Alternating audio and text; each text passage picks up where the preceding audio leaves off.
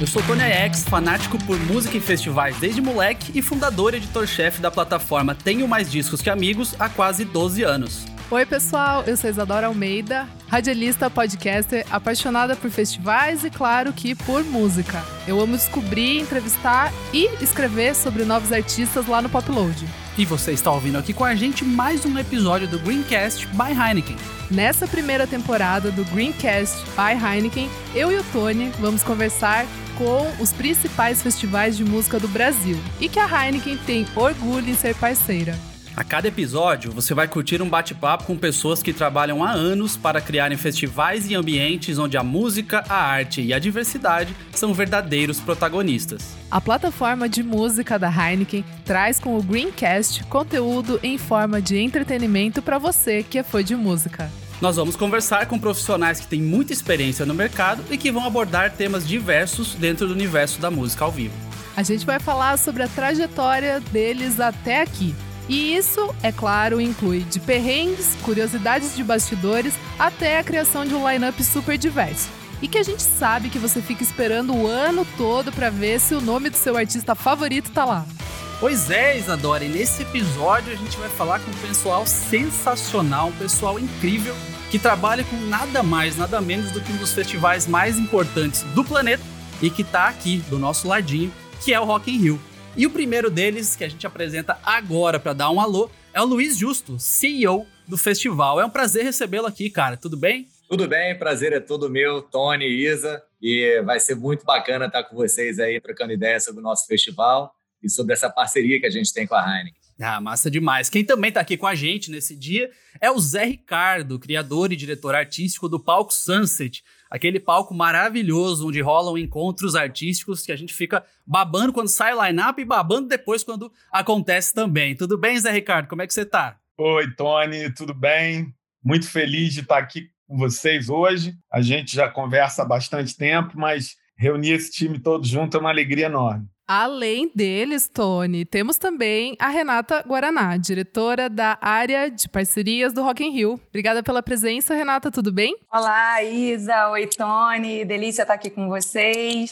Muito bom poder falar um pouquinho sobre essa parceria, Heineken Rock in Rio, que é uma parceria histórica, uma parceria desde que o festival voltou para o Brasil, estamos juntos desde 2011 e vai ser uma delícia essa conversa. Obrigada por vocês estarem aqui, mas logo de cara, para começar, na visão de vocês, vamos dizer em termos mais objetivos, como o Rock in Rio se tornou um dos maiores festivais do mundo Quais são esses elementos e as abordagens estratégicas é, para ele se diferenciar tanto né, entre os outros? Qual a opinião de vocês? Olha, começando por mim aqui, Isa, eu acho assim, o Rock in Rio já leva 35 anos de história nas costas. Eu acho que uma história que já nasce grande, né? No primeiro evento lá tinha um milhão e meio de pessoas. Acho que qualquer coisa, qualquer negócio, qualquer festival, qualquer projeto, né, de uma pessoa ganha essa dimensão quando ela nasce com muito propósito, muita verdade, né? E a história do Rock in Rio leva isso desde do, da sua concepção. Pegando lá o Roberto Medina, fundador, né, do Rock in Rio, quando em 84, né, ainda antes do, do, primeiro ano do festival de 85, e que ele planeja o Rock in Rio para ser algo da dimensão que é, esse sonho grande né, que ele tinha, para, de fato, né, o, o, festival ser o porta-voz de uma geração que queria mostrar né, um Brasil diferente. Lembrando que o primeiro ali era aquela transição né, da, da ditadura para a democracia e tal. Então, o sonho já era um sonho gigantesco. E alinhado com esse sonho, né, isso está muito por dentro da filosofia do Rock in Rio ao longo desses 30 anos, tinha essa vontade de sonhar e de fazer acontecer. E então, essa cultura né, que é muito presente né, na, na nossa empresa, no festival, de sim ter grandes ambições, pensar gigantesco, mas ter aí um timaço né, que consegue tirar esses sonhos do, do, do papel e fazer ele acontecer, sempre né, com o objetivo de que o próximo Rock in Rio ainda vai ser maior, ainda vai ser mais impactante, ainda vai ser melhor. Vem cá, galera, Zé Ricardo, Renata. É óbvio que tudo isso que o Luiz falou faz todo o sentido do mundo e as nossas experiências sempre com o pessoal do Rock in Rio foram muito boas. Mas como é que é para vocês que trabalham com isso, quando ganha uma dimensão dessa e escalona, né? Você coloca entre os maiores do mundo e ainda o diferencia, diferencia o festival. As pessoas querem vir aqui para entender como é que o Rock in Rio faz para fazer lá fora. Essa relação aí de estar pessoal e alinhado com tudo que que o Rock in Rio representa desde que começou até hoje e no tamanho que a coisa tomou. Como é que vocês enxergam que esse trabalho é feito? Eu acho que tem a ver com essência, né? Eu acho que tem a ver com aquela semente ali da forma que ela foi plantada, né? Eu acho que o rock ele, ele nasce lá atrás é, de um sonho e ele já nasceu grande ele já nasceu entendendo que não podia ser só música, tinha que ser música, tinha que ser experiência, é, tinha as marcas já fazendo junto, né? A gente só veio aprimorando. É como se a gente tivesse perpetuado a história e aprendendo e melhorando com o tempo. Você vê que por onde o Rock in Rio passa, independente de onde a gente está, em que país a gente está, em que continente a gente está, a essência está ali, porque ela é muito verdadeira e plantada em bases muito sólidas. Zé, o que, que você conta pra gente, cara? Como é que é você vendo Rock in Rio como fã, inclusive, como espectador e, e essa história toda aí? Olha, eu fui pro Rock in Rio 85 de ônibus, juntei dois para comprar ingresso. Jamais pensei que estaria comandando alguns palcos num festival dessa magnitude. Eu acho que a responsabilidade é muito grande né? Porque todo mundo só vê o bônus, mas tem o ônus, né? Quando a gente vai para a abertura da cidade do rock, Tony, o Roberto faz questão que todas as pessoas que trabalham no festival vão para a abertura de portas, a gente vê pessoas entrando e beijando o chão do festival. Sim. É, Nossa. Isso, ao invés de envaidecer, nos traz uma responsabilidade imensa da gente entregar até a última gota da nossa dedicação e do nosso amor para aquilo acontecer do jeito que ele tem que acontecer. Porque quando você tem um e-mail zericardo.rockinrio, é super bonito, mas a responsabilidade que isso traz é imensa. A sua margem de erro é muito pequena. Então, existe um comprometimento muito grande e existe um estado de atenção de toda essa equipe maravilhosa que trabalha no festival. Por trás do glamour tem uma força de trabalho gigante. Gostei dessa do e-mail, viu? Bom, quero puxar aqui um gancho que a Renata falou e ficou na minha cabeça. Né? Ela falou da a essência do rock. Bom, o festival é conhecido pela essência no rock e bandas internacionais, né? Mas também tem abordado muito a música pop com muita qualidade. queria saber como que é feito esse equilíbrio entre artistas e gêneros musicais, né? Visto que hoje esse festival atende um público gigantesco. Como que vocês conseguem trazer a essência do rock alinhado a esses novos gêneros, é, também um pouco da diversidade que a Heineken sempre tenta trazer nos projetos, mas sem perder o DNA, né, o core do, do Rock in Rio? É engraçado, sempre surge, né? Quando a gente começa a divulgar a line-up, especialmente Palco Mundo e tal. Sim. É aquela enxurrada na rede social. Rock in Rio não é mais rock. Se não tivesse, quando não tiver isso aí, vocês estranham. E vocês se preocupam. Pois é. Não, e, e, o Rock in Rio tem essa história também meio de seleção brasileira, né? Todo mundo quer Sim. escalar a sua, o seu line-up e tal, Sim. porque a gente conseguiu construir esse lugar né, né do, do, imaginário das pessoas e todo mundo quer ali se ver representado. E a verdade verdadeira é que, se você olhar o line-up de 85, né, o Rock in Rio já surge na essência como um evento absolutamente diverso, do ponto de vista de gêneros e estilos musicais. Sim. A gente tinha lá é, Iron Maiden, ACDC, a gente tinha o Barramalho, o Seu Valença, sim, Ney Mato Grosso. O primeiro artista a pisar no, no, no, Rock in Rio foi o Ney Mato Grosso, né? com toda a diversidade que ele já como artista sozinho representa, né, o Ney. Até hoje, então, né? Assim, o Rock in Rio, se você olha né, a diversidade né, fora dos palcos, né, no público, e o Rock in Rio sempre foi isso, é, é,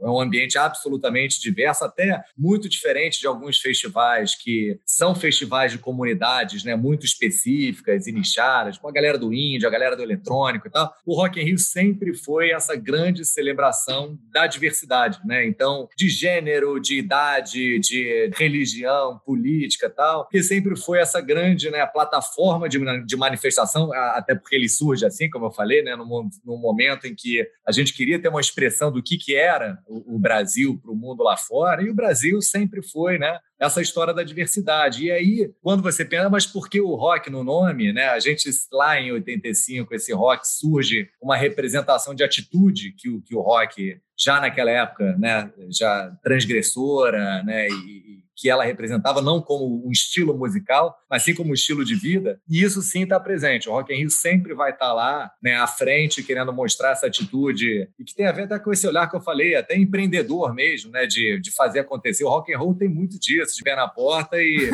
e abrir caminho, né? Então é muito mais sobre isso do que necessariamente o estilo musical. E aí você vê, né, nos diversos palcos, e cada vez mais, né, e palcos não só de música, de outras vertentes de entretenimento. Então, o Rock in Rio é extremamente, sempre foi desde a essência diverso, e acho que o Zé, sem dúvida nenhuma, nesses encontros né, que, que ele promove, acho que ele tem muito a dizer como esse olhar de curadoria, um olhar diverso, constrói né, um festival e uma comunicação muito mais forte.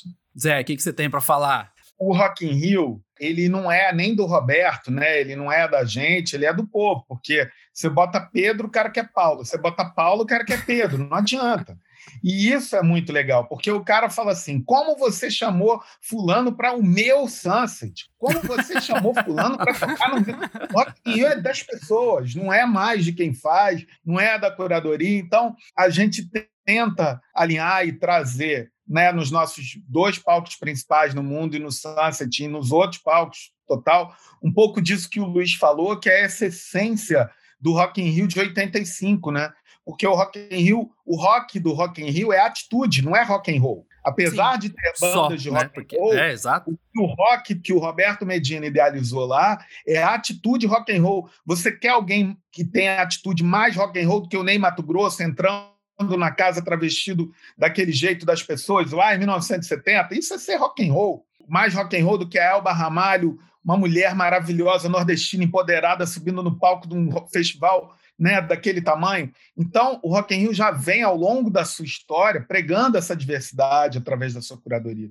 Eu e Luiz, Luiz fazendo um trabalho brilhante na frente do palco mundo, eu tentando fazer no Sunset todos esses tempos no Espaço Favela, continuar contando essa história de diversidade e que muitas vezes, como o Rock in Rio é de todos, as pessoas não entendem, né? Eu me lembro que uma vez, quando eu anunciei que num dia que ia ter Guns N' Roses The Who, eu ia ter CeeLo Green e Isa, no Santos, foi uma enxurrada de reclamação nas redes sociais. Para você ter uma ideia, o show do Silo Green foi tão cheio que a gente teve que atrasar três minutos do Palco Mundo, porque ninguém saía de lá porque o show do Silo Green. Ou seja, as pessoas também querem se manifestar, elas querem falar, elas querem dizer. E eu acho que isso é muito legal. Então a gente também, apesar de escutar muito o público, a gente não se baseia nas nossas decisões só por isso. Porque a gente tem uma frase do Gilberto Gil que é maravilhosa, né? O povo sabe o que quer, mas o povo também quer o que não sabe.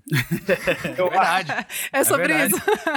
E eu acho é que, a, que o papel da curadoria é apresentar propostas novas, uhum. né? Que o cara vai lá, às vezes, falando: ah, não, queria quando chega lá ficar maravilhado pelo show e sai com coisas que ele não tinha antes. Então, eu, eu acho que a nossa busca aí é continuar a perpetuar essa história de diversidade que o Rock in Rio já tem desde o início, nos palcos e na nossa maneira de ver o mundo também, né? Aproveitando esse gancho e a gente falando sobre como o Rock in Rio mexe com a vida das pessoas, porque uma, o Rock in Rio é uma marca, vocês já falaram, vai além do festival, vai além, é cultura pop brasileira, ponto, global, inclusive. E além disso, a gente tem uma questão que é a transmissão do Rock in Rio, né? A transmissão do Rock in Rio é, é histórica, tem vídeos emblemáticos, né? Do Queen, enfim. A gente tem um histórico audiovisual do Rock in Rio muito rico. E quando você faz a transmissão de um evento como o Rock in Rio, você tá entrando na casa de um montão de gente. E além de estar entrando na casa de um montão de gente, você tá criando um segundo festival. Porque tem o festival que acontece lá e tem o festival que o pessoal vê na TV, né?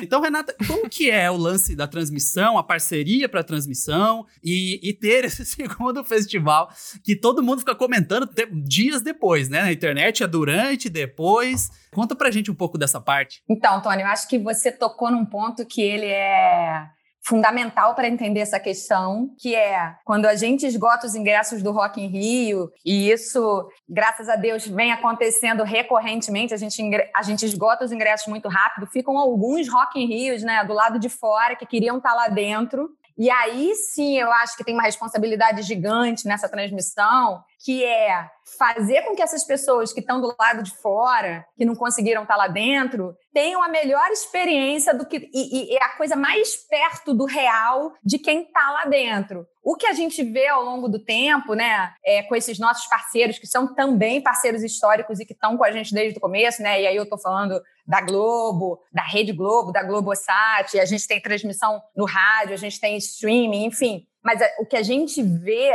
como até com um crescimento muito grande, é mais do que levar o que está acontecendo em cima dos palcos, é levar também um pouco dessas experiências que estão acontecendo lá dentro da cidade do rock porque os portões da cidade do rock abrem às duas horas da tarde. O primeiro show está começando mais tarde do que isso. O que está acontecendo lá dentro? E é aí que a gente vê, né, Zé? Esses parceiros estando em pontos estratégicos, em palcos, em backstages, em lugares para tentar cobrir da melhor forma possível um pouco de tudo que está acontecendo lá dentro daquela cidade. Tanto em termos de show, de música, mas de entretenimento, de experiência, quem está lá fazendo o quê, como é que essas pessoas se vestem, o que, que elas ouvem, o que, que elas falam. É muito bacana. Eu imagino que a estrutura disso aí seja gigante, né? Assim, estrutura e planejamento, novamente, imagino que seja um segundo festival, né? É, aquele backstage ali do Palco Mundo, a gente tem um TV Compound, que é uma coisa gigantesca, que é uma estrutura muito robusta.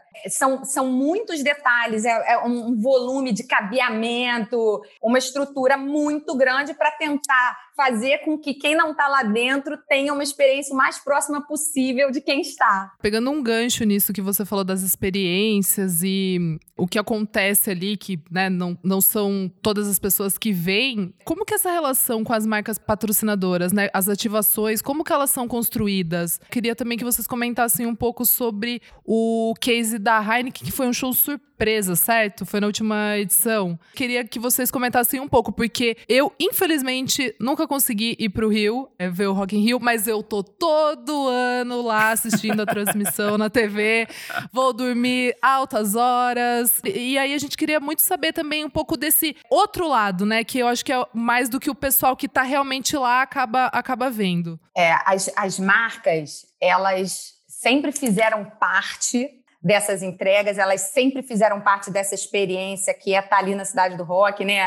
A, a gente vê que o público se programa para chegar mais cedo, para dar tempo de ver o máximo possível e entender o que, que essas marcas estão fazendo. A Heineken cresceu muito nesse, nesse sentido, e em 2019, até com o que a gente estava falando antes da história da atitude rock and roll, a Heineken se apropriou desse tema da atitude rock and roll e todo o trabalho de ativação da marca dentro do festival foi em cima disso. Nesse sentido, a gente teve uma série de, de, de propriedades novas que a gente foi crescendo desse modelo de propriedades de patrocinador e a, e a Heineken deu um upgrade nessa história e acrescentou a propriedades super emblemáticas da Heineken, como a tirolesa, que é um Sim. asset super forte da marca e que é um super símbolo do Rock in Rio, né? E você atravessar ali a frente do palco mundo naquela tirolesa e tomar aquele chopp inacreditável no final. é, é, é, é, elevar essa experiência a uma potência gigante. Mas então, em, em 19, além desse show surpresa, e que aí não foram quatro mãos, foram oito mãos, a gente estava colado no artístico, Zé Ricardo entranhado junto com a gente, criando isso junto com a Heineken, normalmente com a agência de ativação, aí uhum. entra a agência de branding junto. Então, são trabalhos que são feitos a muitas mãos, Isa, sempre, e onde, sabendo que esse público vai para lá para entender o que as marcas estão fazendo, todas essas marcas têm os seus sarrafos lá no alto para poderem se destacar lá dentro. Né, para poder levar alguma coisa que esteja embasada. Então, o ideal é que a gente use a plataforma de comunicação do Rock in Rio, que é uma plataforma normalmente que começa um ano antes do festival, para ir construindo uma história para que aqueles sete dias de festival sejam a cereja do bolo. As conversas já acontecem na, nas redes, e aí as marcas levam lá para dentro alguma coisa dentro de uma história que foi construída. Então, no caso da Heineken, a gente já tinha feito um evento, um show de garagem em São Paulo. Então, assim, a gente já veio contando uma história e aí a gente culminou nos sete dias de festival que tinha, no final, do, das noites, né, quando o palco mundo encerrava e as pessoas começavam a eventualmente se dirigir para sair, no caminho ali do palco mundo para a porta, você tinha o Sunset verde, cada dia com um show surpresa, pensado, concebido, curado pelo Zé, em conjunto com a Heineken, para fazer um show surpresa diferente, uma coisa absolutamente tailor-made, diferente a cada noite. Isso é muito especial, isso é maravilhoso e marca muito, né, a gente que é que é consumidor de música, isso sempre fica com certeza marcado na nossa memória. Bom, eu queria também falar com o Luiz agora sobre como que é comandar uma marca que não é só nacional. A gente já falou muito, né? É, desde, desde pequena eu tenho na minha cabeça que, assim, festival, sinônimo de festival, eu cresci aprendendo que é Rock in Rio. Rock in Rio significa festival. E aí depois eu fui descobrir que existem outros festivais. Mas, assim, eu amo música desde criança e eu sei que é isso, entende? Então, assim, como que é comandar tanta gente? Quais são as principais dificuldades? Eu queria de verdade saber assim, como que é também implementar em novas praças, como que vocês trabalham com essa expansão do festival nos próximos anos, sabendo que o mercado cada vez mais tem festivais, como, como que é isso, assim, é, o futuro e o presente mesmo de, de implementar o, o festival mesmo no dia a dia? Bem, o festival, não sei se as pessoas têm essa dimensão, que num dia de Rock in Rio, aqui no Brasil, a gente tem ali mais de 100 mil pessoas no público, se divertindo, aproveitando a experiência do festival, mas a gente chega a ter 20 mil pessoas trabalhando naquele mesmo Meu dia para aquele festival acontecer, né? Desde a nossa equipe diretamente, artístico, produção, operações, parcerias, todo mundo, e todos esses fornecedores incríveis, né, que estão lá absolutamente alinhados com a gente para construir a maior experiência. Então, a equipe lá de segurança, limpeza, tal, são 20 mil pessoas, né, com esse cuidado de entregar essa experiência. E aí, quando pergunta, ah, Luiz, você como CEO, como é que você consegue coordenar essas 20 mil pessoas? A resposta é simples, eu não consigo. Né?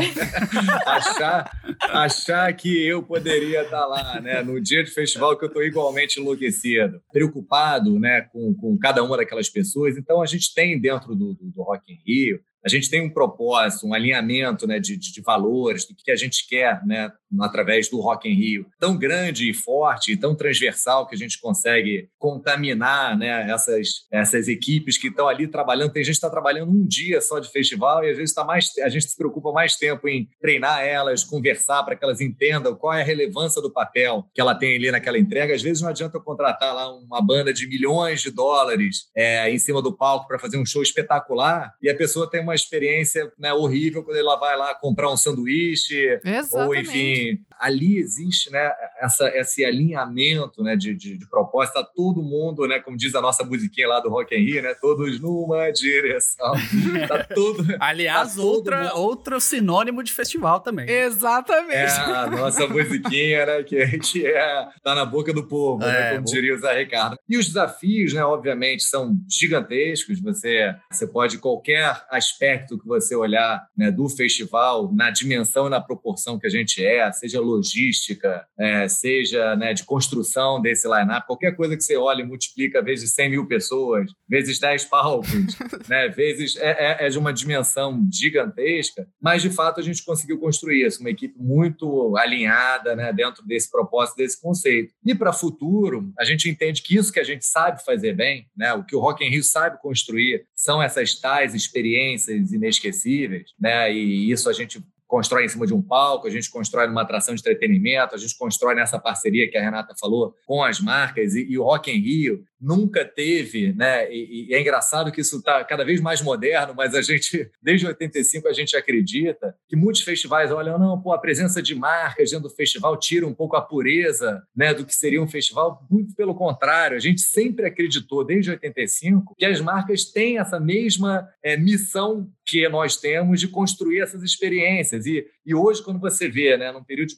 de, de pandemia, as marcas assumindo a frente né, e se posicionando, nos seus discursos, se posicionando nas ações que eles têm feito, né, com, com olhar, inclusive, né, de, através das marcas, poderem fazer contribuições né, sociais para o mundo melhor. A gente sempre acreditou né, que esse trabalho é um trabalho realmente conjunto. E o que o Rock in Rio sabe fazer é isso. A gente sabe construir experiência, a gente sabe usar essa força de plataforma que a gente tem para colocar e pautar assuntos. E assim, o que a gente vai fazer cada vez mais, olhando para o futuro, é não só expandir o Rock in Rio né, territorialmente, né, ir para outros países, como a gente já, desde 2004, né, quando o Rock in Rio internacionalizou, a gente fez, mas também olhar que, que outros territórios né, a gente pode trazer esse nosso know-how né, de construção de experiência e trazer as marcas juntos para, junto com esse propósito, entregar. E a gente vem expandindo nessa direção também. Então, a gente tem, por exemplo, a Game XP, né, que é o nosso evento de games, que a gente nasce dentro do Rock in Rio 17 como uma ação de entretenimento num território que hoje não dá para falar com a molecada se a gente não falar né, desse território de entretenimento. Como é que o Rock in Rio pode trazer essa experiência de trazer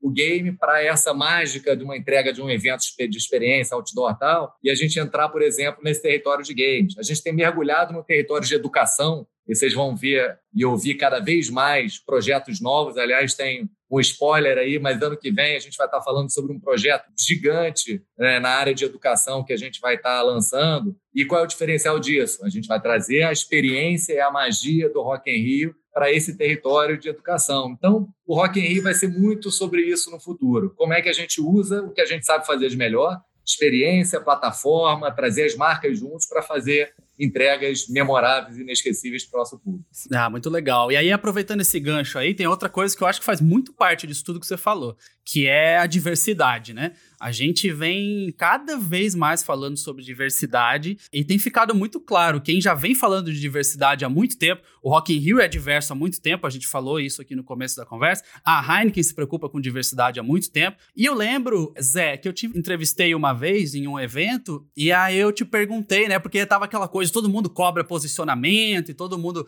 a gente tá numa era em que, além de tudo, tem que deixar bem visível, né, e eu lembro que você até ficou, você ficou super feliz, assim, quando respondeu, falando que o teu posicionamento social era o palco Sunset e que te orgulhava muito ver as possibilidades que você tinha quando você faz esses encontros todos. Além do palco Sunset, você faz o, o Espaço Favela, enfim, tem outras ações dentro do festival que são muito inclusivas.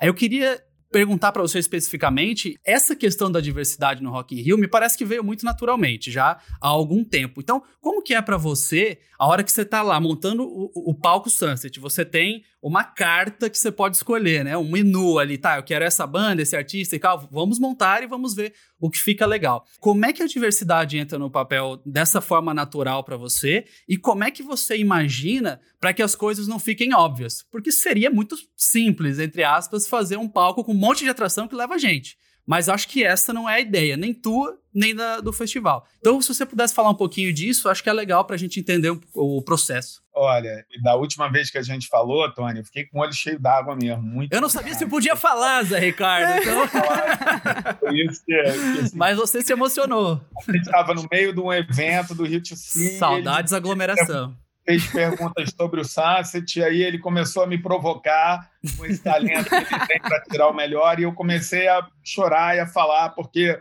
é realmente uma possibilidade para um menino pobre, negro, de periferia, que como eu vim, é uma possibilidade imensa, sabe? É um mundo imenso que a gente faz. Eu nunca falei que o Sunset era o palco da diversidade, eu nunca falei isso. Em nenhuma entrevista você vai ver eu preferi que as pessoas vissem e constatassem. E eu acho que elas viram e constataram sem eu nunca precisar ter dito, né? Eu acho a diversidade é uma ferramenta que eu uso para os três pilares do Sunset, que é provocar, atualizar e revelar. Quando você faz um projeto de curadoria, eu acho que ele tem que ser, eu, essa é a minha opinião pessoal, eu acho que ele tem que ser um reflexo da sociedade. Quando é possível isso? Eu acho que o magnífico do Sunset é a possibilidade que ele tem da gente espelhar a nossa sociedade enquanto todos os tipos de culturas que a gente vê, né? E eu acho que o amor que o Sunset foi ganhando das pessoas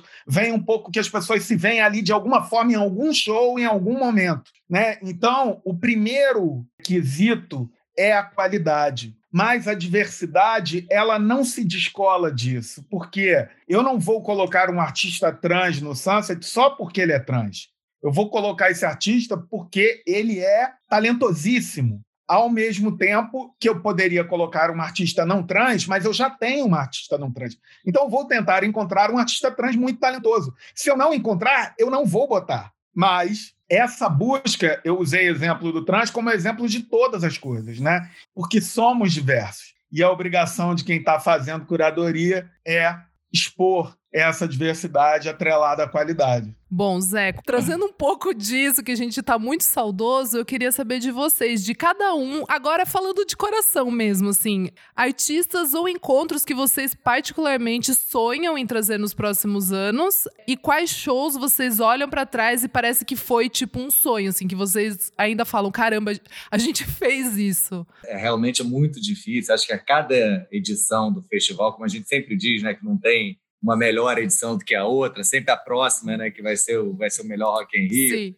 É a mesma história você falar de shows. Porque se você olhar para trás, né, acho que assim, óbvio, você pega lá aquele emblemático de 85 do Queen, né, que virou quase que, que uma assinatura registrada do festival, lá o Fred Mercury regendo aquela multidão e tal. E, e você olha né, na última edição aqui da, da Pink, né, que nunca tinha Nossa, vindo para o Brasil. Sim. Nossa, e de sim, repente está ela voando ali por cima da, da, da, galera. Isso falando do ponto de vista de, de, de, palco mundo, né, desses grandes nomes internacionais. Ou você pega shows antológicos do Capital, que você já não sabe mais o que, que é palco e o que, que é multidão. É, é uma história só, todo mundo junto. Então, assim, realmente, cada momento, acho que por uma natureza diferente, tem aquele que você se emociona porque é a tua energia, tem aquele que se emociona porque você é fã, tem aquele que você emociona porque o da Pink, assim, eu me emocionei duas vezes, né? Que quando ela estava voando aquela coisa mágica, mas também pelo perrengue que foi.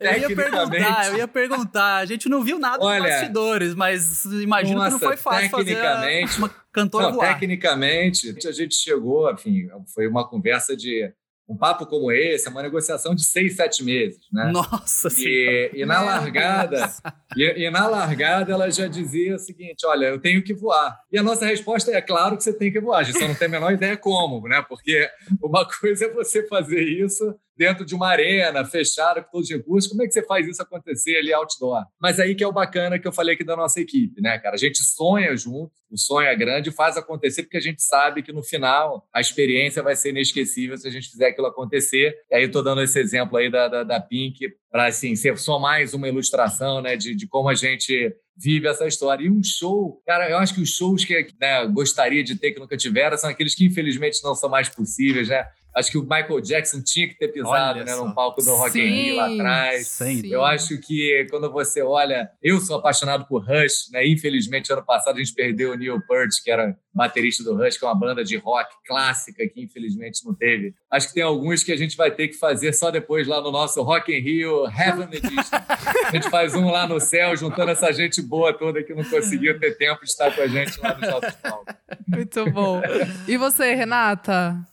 Meu primeiro Rock in Rio, fazendo parte da equipe, que foi 2015, que foi a edição de 30 anos do Rock in Rio, e o show do Queen com Adam Lambert em cima do palco 30 anos depois, cantando Love of My Life, foi uma coisa de arrepiar. O, o show do Maroon 5 em Lisboa, que eu estava assistindo sozinha, eles saem do palco e depois o Adam volta sozinho com um violão e faz o Lost Stars, que é uma das músicas que eu Ai, mais amo, amo, cantando tipo banquinho violão. Eu falei, morri. E aqui pode ter acabado o mundo porque eu vi isso. E, e o terceiro e último que foi aí, foi muito, muito coração mesmo. Último dia de 2019, o festival de 2019 foi um festival muito intenso para mim. E aí foi o último dia, os meus filhos estavam comigo, ah. meus dois, eu tenho dois filhos, e assisti Imagine Dragons e ver os dois assim. Que eles cantando. amam. Eles amam, e eles estavam cantando. Eu não, eu não me controlei, assim, eu me acabei, me ah, acabei. Foi demais. muito, muito intenso. Zé, Difícil falar de filho, né? Filho é complexo, né?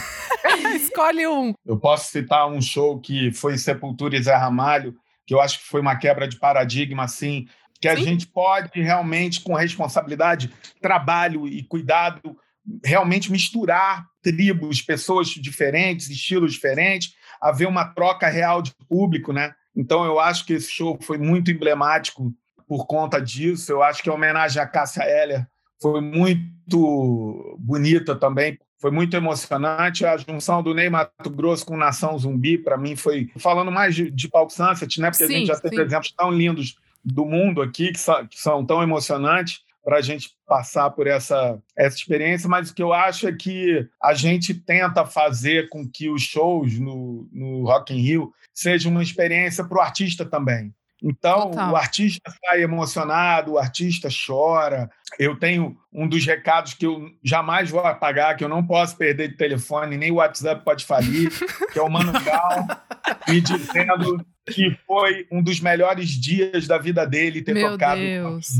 Meu Deus. É, ele falou: Eu não consigo dormir, eu tô aqui, Zé, obrigado. Pô, foi um dos, foi um dos melhores dias da minha vida, meu irmão, foi uma das maiores emoções. Ou seja, isso não tem preço, né? Para você Sim. ouvir de uma pessoa, por exemplo, que jamais falaria isso, que não precisa falar isso, que, não, que falou porque realmente viveu. E Zé, eu queria só agradecer aqui que pela transmissão dentro de casa, eu fiquei emocionada com o eBay e Emicida. Então, assim, se eu tivesse lá, eu acho que eu teria chorado, assim, por horas. Então, só para agradecer também aqui, fica aqui o meu obrigado. Mas, Isa, a gente tem que reparar isso. Ano que Sim, vem você tem que estar lá ao vivo com, com a gente. Para certeza. com essa história de ver pela televisão. Só. É, pelo amor de Deus.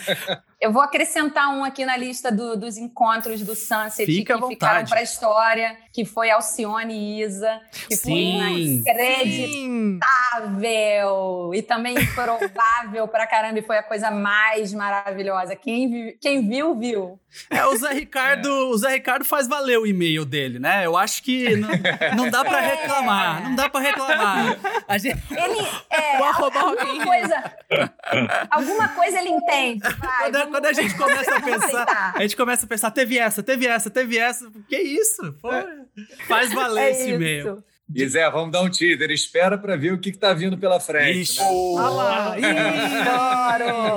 Agora vai, hein? Spoilers. Então, a casa vai cair mesmo, vai ser assim, porque eu acho que é, vai ser o ano de superação, né? A gente Sim. vem de um ano de superação e eu acho que a gente está todo mundo faca nos dentes né? A programação do Palco Mundo está espetacular, a programação do, do Sunset, modéstia à parte, está ficando muito bonita, mas tem aquela coisa do. Além da saudade da aglomeração, da saudade de tem aquela vontade triplicada, quadruplicada de, de fazer o melhor. Então, as coisas estão indo no mínimo detalhe, enfim. A gente vai estar revelando aí, né, agora ao longo dos próximos meses, esse line-up incrível que a gente está montando, que o Zé está montando, e o feedback que a gente está tendo dos artistas, não é só da nossa equipe aqui, como o Zé falou, da, da faca nos dentes. O artista está com saudade né, do que todo mundo está, que é o seguinte, o contato ali direto com o público. Então, como o Rock in Rio vai ser para a maioria desses artistas, né, o palco onde de fato vai estar de novo tendo esse contato para que eles vivem, né, que é para esse grande público. Pode, pode ter certeza que não é só nosso time, cara, os artistas vai estar todo mundo ali com a faca no dente. Eu acho que vai ser a edição mais emblemática e histórica de todos os tempos. É, infelizmente a gente está encaminhando para o final, porque poderia durar alguns dias essa conversa aqui. É, mas vocês têm que trabalhar no festival também, né? Então a gente não vai segurar por aqui. É, aqui no Greencast by Heineken, a gente sempre quer que os envolvidos contem para a gente, para a gente encerrar alguma curiosidade, alguma coisa, bastidores. O pessoal costuma revelar riders de bandas, né? Aqueles pedidos um perrengue. de toalha rosa, não sei o que e tal. Ou, né, um grande perrengue. O Lúcio Ribeiro. O Lúcio Ribeiro do Pop Load contou uma história aqui maravilhosa sobre como quase o show não aconteceu, foram o artista chegou na hora de chinelo do aeroporto pro palco. Então, se vocês puderem compartilhar com a gente alguma história que vocês lembrem aí, que vocês passaram em alguma dessas tantas edições do Rock in Rio, tenho certeza que os ouvintes ficarão satisfeitos em saber só aqui no podcast. Satisfeitos ou com pena, né? Depende de vocês. Né? Contem essa história. A gente passou por uma situação aí, falando realmente por uma situação que essa sempre perguntam também, cara, como é que foi lá a história do cancelamento da Lady Gaga, né? Essa aí sim, sempre sim. cai no, no top 10 das perguntas, né? De como é que você resolve. Brasil, I'm devastated. É, exatamente. Virou meme, virou camiseta, virou slogan. É.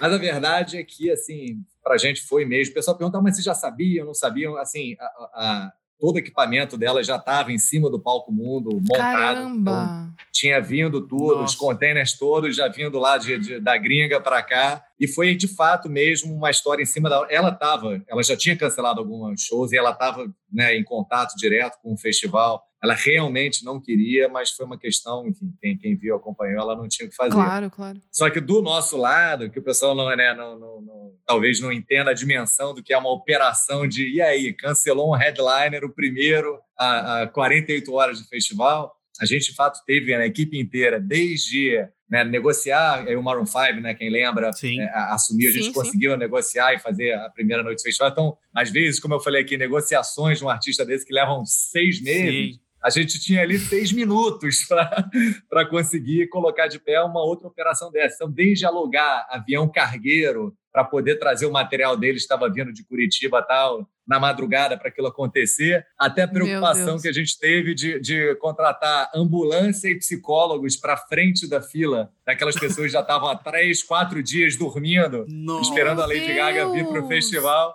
para a gente poder dar a notícia, né, com a preocupação que a gente tem, né, pela, pela experiência, que, que, nesse caso, obviamente, era uma experiência que a gente, infelizmente, não queria proporcionar, mas como é que a gente conseguia, de alguma forma, minimizar ali, né, claro. essa notícia que, se era bombástica já para a gente, imagina para quem é realmente fã e estava ali há três, quatro dias dormindo na porta do festival. Então, é, por mais que fosse né, uma coisa que a gente não tem, não tem plano B para uma história dessa. Claro. A gente, de fato, tem uma equipe que até nessa hora a gente está pensando né, como é que a gente consegue, de alguma forma, manter aí a, a melhor experiência possível né, para esses nossos fãs, não só do festival, mas também dos artistas que estão ali se apresentando. Tá vendo, galera? Não é tão simples assim trazer a sua banda favorita no lugar de um artista que foi cancelado em, em um período curto de tempo.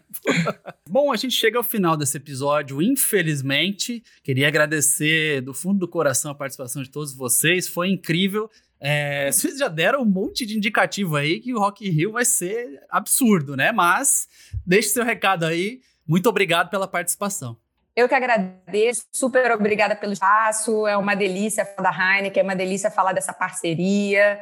É, acho que 21 por si só já promete ser um ano muito especial. Eu acho que a edição do Rock in Rio tem tudo para ser histórica, antológica, vai ser um encontro lindo para a gente celebrar junto a vida e nada melhor do que fazer isso em torno da música. A gente se encontra lá em 2021 na Cidade do Rock. Um beijo. Tony, Isa, muito obrigado. É legal porque a gente estava numa reunião, nós três, eu, Renato e Luiz, começou às nove, e a gente vem, começa a falar, ainda tem o mesmo frescor, a mesma paixão, a mesma coisa. é muito bacana isso, né? Compartilhar com vocês também um bastidor interno, que a gente trabalha junto e se gosta muito, se respeita, se admira. E eu acho que isso faz toda a diferença na entrega que a gente faz. Então, é um prazer estar sempre aqui falando de Heineken, falando de música, da nossa parceria, estar com vocês. E hoje eu não chorei, hein, Tony?